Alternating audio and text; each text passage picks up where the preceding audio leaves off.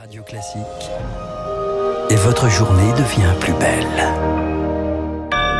Soyez les bienvenus si vous nous rejoignez sur l'antenne de Radio Classique. Nous sommes le vendredi 18 mars et il est 7h30. La matinale de Radio Classique avec Renaud Blanc. Et avec Charles Bonner pour le journal. Bonjour Charles. Bonjour Renaud, bonjour à tous. À la une ce matin, le retour d'une maladie presque oubliée. La grippe fait son retour. Avec le Covid, on n'y pensait presque plus. Pourtant, les consultations pour syndrome grippal ont quasiment doublé ces deux dernières semaines. Et logiquement, les hospitalisations. D'habitude, le pic est mi-février. Mais cette année, la grippe fait son apparition la veille du printemps. Et ce pour plusieurs raisons. Jean-Louis Bensoussan est médecin généraliste. Il y a un un allègement des mesures barrières, un allègement du port du masque, un allègement de certaines formes de confinement euh, dues à la baisse des cas de, de, de Covid. Et donc, euh, sûrement qu'on a là une, une première cause. Et puis, il y a aussi l'explication du fait que depuis deux ans, on a eu des épidémies très, très faibles, voire même quasi absentes. Et donc, euh, forcément, il y a un terrain propice sur des personnes qui n'ont pas du tout eu la grippe depuis fort longtemps. Et ce sont ces personnes-là qui ensuite sont très contagieuses pour d'autres populations. La grippe qui s'ajoute donc au retour du Covid. Les hospitalisations sont toujours en baisse en lit conventionnel ou en réanimation. Mais les cas augmentent et signe du rebond. Les tests PCR et antigéniques sont en hausse, plus 8% en une semaine. Les données de 500 000 comptes de l'assurance maladie piratées avec les données d'identité et les informations sur les droits à si vous êtes concerné, vous serez contacté dans les prochains jours. Euh, Charles-Emmanuel Macron présentait son programme hier dans une longue, une très longue conférence de presse. Quatre heures d'une présentation fleuve, donc beaucoup de mesures dans la lignée de ce qui a été fait pendant cinq ans. Une feuille de route déclinée en trois mots, Victoire Fort, travail, école, santé, mais surtout travail.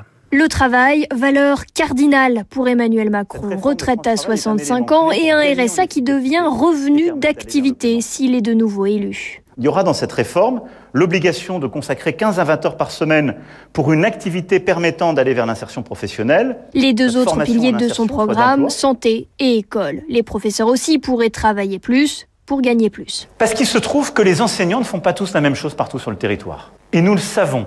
Ils sont tous payés aujourd'hui de la même manière. Parce que le système est un peu hypocrite. Le candidat décline ses ambitions sous forme de très grandes lignes. Fini les réformes tambour battant de 2017. Sur les plus gros chantiers, Emmanuel Macron veut changer de méthode avec 4 à 6 mois de concertation nationale et territoriale avec toutes les parties prenantes. Au fond, j'ai besoin d'une mobilisation de la nation pour qu'on obtienne collectivement des résultats. Il dit encore une fois avoir appris de ses erreurs, mais garde son ambition de dépasser les clivages politiques. Ce que j'ai fait n'a jamais existé. Je n'ai cessé d'élargir et de rassembler durant le quinquennat qui s'achève. Et tant pis si les oppositions de droite surtout dénoncent le pillage d'une partie de leur programme. C'est leur problème à eux. Ce qui m'importe, c'est de convaincre les Français et qu'ils s'y retrouvent. Et à peine présenté ce programme à 50 milliards d'euros par an est déjà décrié. Éric Zemmour résume le projet présidentiel à 5 ans de plus de néant. À gauche, pour le communiste Fabien Roussel, c'est plutôt 5 ans de malheur en plus, alors qu'Anne Hidalgo y voit un programme d'une violence sociale inouïe. Et on reviendra sur cette conférence de presse avec Guillaume Tabar dans son édito à 8h15 et dans Esprit Libre avec Cécile Cornudet et Alexis Brézé. Et dans ce programme, Emmanuel Macron n'a pas oublié son costume de chef des armées. Il promet 50 milliards d'euros dans la défense d'ici 2025 avec une attention particulière à la cybersécurité. Une nouvelle façon de combattre l'ennemi comme c'est le cas actuellement en Ukraine. C'est moins visible que les immeubles détruits, mais c'est un enjeu majeur. Le ministre ukrainien du numérique publie d'ailleurs des listes de cibles tous les jours et encourage les cyberpirates à attaquer son voisin russe.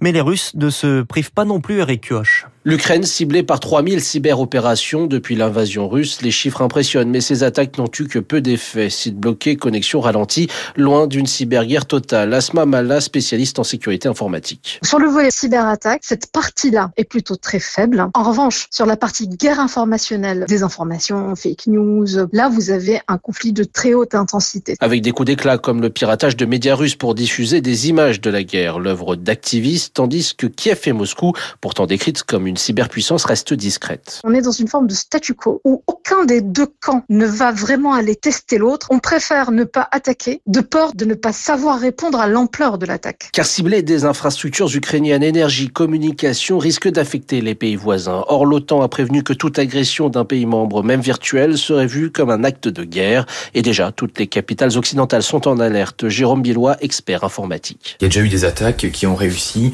à interrompre l'électricité, des systèmes de distribution d'eau. On ne sait jamais ce qui peut vraiment se passer avec la Russie, donc il faut rester attentif. Car une attaque d'ampleur peut coûter cher. La dernière attribuée aux Russes, note Pétia en 2017, a causé une perte totale dans le monde de 10 milliards de dollars. Eric Kioch, sur le terrain, plusieurs explosions entendues ce matin près de l'aéroport de Lviv dans l'ouest du pays. C'est là où se rendent les populations qui fuient les villes assiégées. On y revient dans le journal de 8 heures de Lucille Bréau. Des civils visés. Encore hier, une frappe a fait 21 morts à Merefa, près de Kharkiv, dans l'Est. Joe Biden accuse Vladimir Poutine d'être, je cite, un criminel de guerre, un dictateur sanguinaire et un pur voyou. Le président américain va échanger aujourd'hui avec le président chinois Xi Jinping pour lui rappeler que la Chine s'exposerait à des sanctions si elle soutenait l'agression de la Russie contre l'Ukraine. Et dans ce concert diplomatique, une voix peine à se faire entendre. Celle du pape François. Il supplie d'arrêter le massacre, appelle à la désescalade, mais ne désigne pas la Russie comme l'agresseur. Il aimerait jouer le rôle de médiateur, mais c'est un rôle impossible pour lui à tenir, selon Bernard Lecomte. Il est spécialiste du Vatican.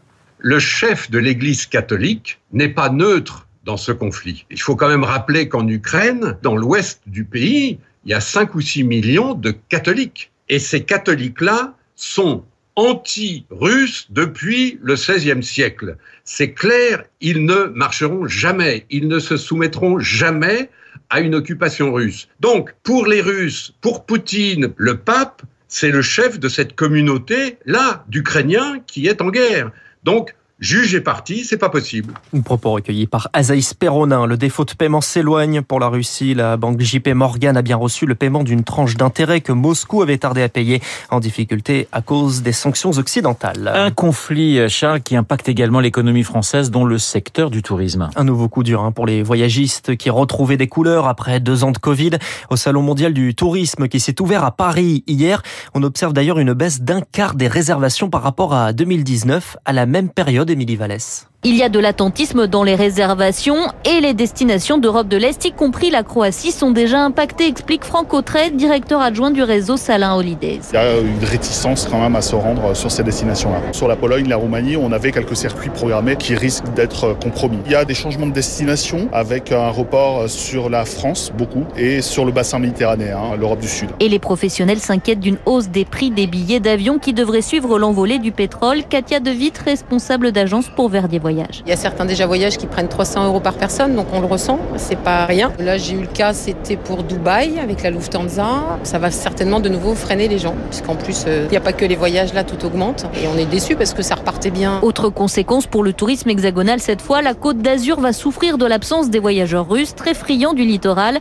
Alexandra Borchio-Fortin, présidente du comité régional du tourisme. Ça devrait signifier en tout cas pour le tourisme de la Côte d'Azur une perte importante avec un manque à gagner de l'ordre de 200 millions d'euros en 2022. C'est pas rien, hein. néanmoins, on travaille sur d'autres marchés. On a intensifié notre action de communication sur le Moyen-Orient. Et la Côte d'Azur mise sur le retour des Américains. La compagnie Delta Airlines va d'ailleurs rétablir sa liaison New York-Nice. Le reportage d'Émilie Vallès pour Radio Classique. Les prix sont également en hausse. Le gouvernement annonce donc une hausse automatique du SMIC. Elle interviendra avant l'été, détaille le ministre de l'économie Bruno Le Maire. 25 euros nets par mois, une revalorisation automatique alors qu'hier les syndicats étaient dans la rue pour demander des hausses de salaire. Gérald Darmanin entame une troisième journée en Corse. Le dialogue continue avec les élus locaux. Un protocole de sortie de crise rédigé par les nationalistes a été remis hier au ministre de l'Intérieur.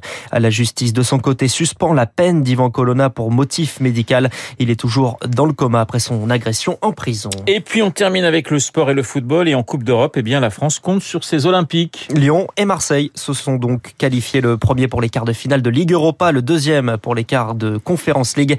De leur côté, Rennes et Monaco sont éliminés. Merci euh, Charles, Charles Bonner pour le journal de 7h30, il est 7h39. Dans un instant, les spécialistes, le spécialiste Bruno Jambard, vice-président d'Opinionway. Nous allons parler du tout nouveau baromètre Opinionway qui a Partners pour les échos et Radio Classique.